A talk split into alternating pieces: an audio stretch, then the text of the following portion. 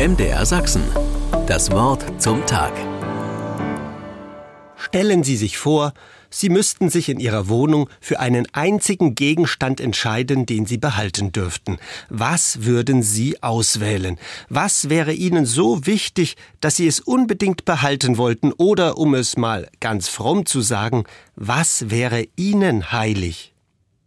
Ich lese jede Woche in einer Zeitung gerne eine Rubrik, die sich mit genau dieser Frage beschäftigt. Unter der Überschrift Das ist mir heilig berichten darin Leserinnen und Leser, was in ihrem Leben einen besonderen Platz einnimmt. Häufig geht es dabei um Gegenstände, die mit einer außergewöhnlichen Bedeutung aufgeladen sind. So erzählt eine Frau von einer schlichten Holzfigur, die ihr als Kind ihr Großvater, den sie offensichtlich sehr lieb hatte, mit dem Taschenmesser aus einem alten Stück Lindenholz geschnitzt hat. Eine andere schickt ein Foto von einem Kreuz, das ihr ein Mönch auf Kreta kunstvoll aus Palmblättern gefaltet hat und das sie seither begleitet. Ein Leser zeigt sein zerfleddertes Adressbuch voller Namen und Anschriften von Freunden und Bekannten seines Lebens.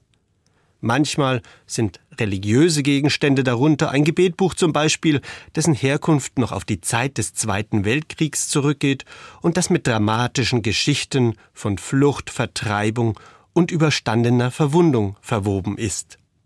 Aber muss das, was uns heilig ist, überhaupt ein Gegenstand sein? Das sehen offenbar auch viele Zeitungsleser ganz anders. Sie legen die Frage, was ihnen heilig ist, ganz anders aus. Eine Frau berichtet von einem alten Birnbaum, dessen Verwandlungen sie das ganze Jahr über intensiv miterlebt, vom kahl verschneiten Winteranblick über die Blüte im Frühjahr bis hin zur Erntezeit.